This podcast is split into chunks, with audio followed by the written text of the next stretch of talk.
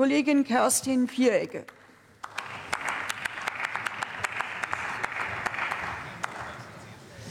Sehr geehrte Frau Präsidentin, sehr geehrte Zuhörende! 29 Jahre nach dem Dayton-Abkommen sind die Spuren der Zerstörung in Bosnien-Herzegowina allgegenwärtig.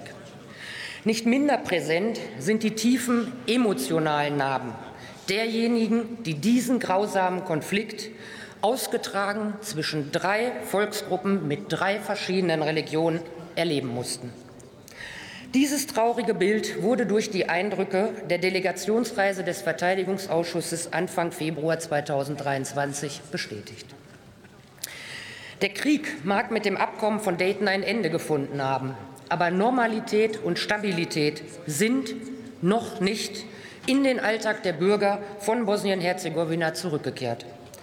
Eine Aussöhnung zwischen Kroaten, Bosniaken und Serben steht weiterhin aus.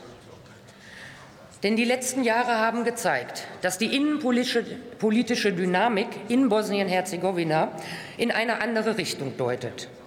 Ethnonationalismus, separatistische Politik und Hassrede sind auf dem Vormarsch und treiben die Spaltung der Gesellschaft weiter voran.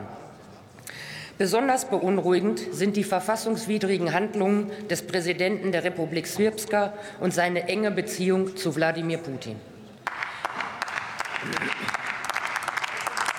Diese Warnsignale dürfen wir nicht ignorieren, denn Putins Destabilisierungsagenda für Europa reicht weit über die Grenzen der Ukraine hinaus.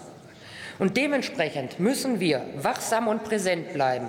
Die Entscheidung des letzten Jahres, die deutsche Beteiligung an Euphor Altea nach zehn Jahren erneut aufzunehmen, hat sich als goldrichtig erwiesen. Aber Stichwort Präsenz. Wie sichtbar ist man in einem Land der Größe Niedersachsens, wenn man dort mit maximal 50 Soldaten stationiert ist? Zudem muss man anmerken, dass wir derzeit weit von der Erreichung dieser Mandatsobergrenze entfernt sind. Verstehen Sie mich nicht falsch. Ich halte es für alternativlos, das deutsche Engagement fortzusetzen. Andernfalls würde dies ein verheerendes Signal für die Sicherheit und Stabilität auf dem Westbalkan senden. Die deutsche Beteiligung an Euphor Althea ist mit dem derzeitigen Kräfteansatz zweifellos ein positives Signal. Aber wir müssen uns fragen, ob der deutsche Kräfteansatz ausreicht, um die erwünschte Sichtbarkeit und Präsenz auszustrahlen.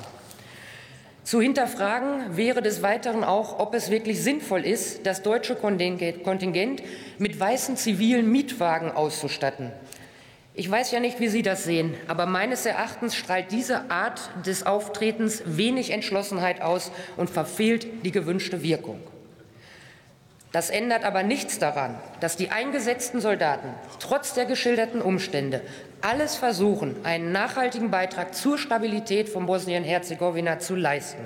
Wir alle wissen, Ihr Einsatz ist sehr zu schätzen.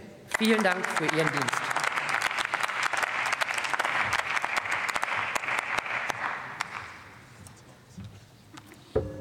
Das Wort hat der Kollege Adis Ahmetovic für die SPD-Fraktion.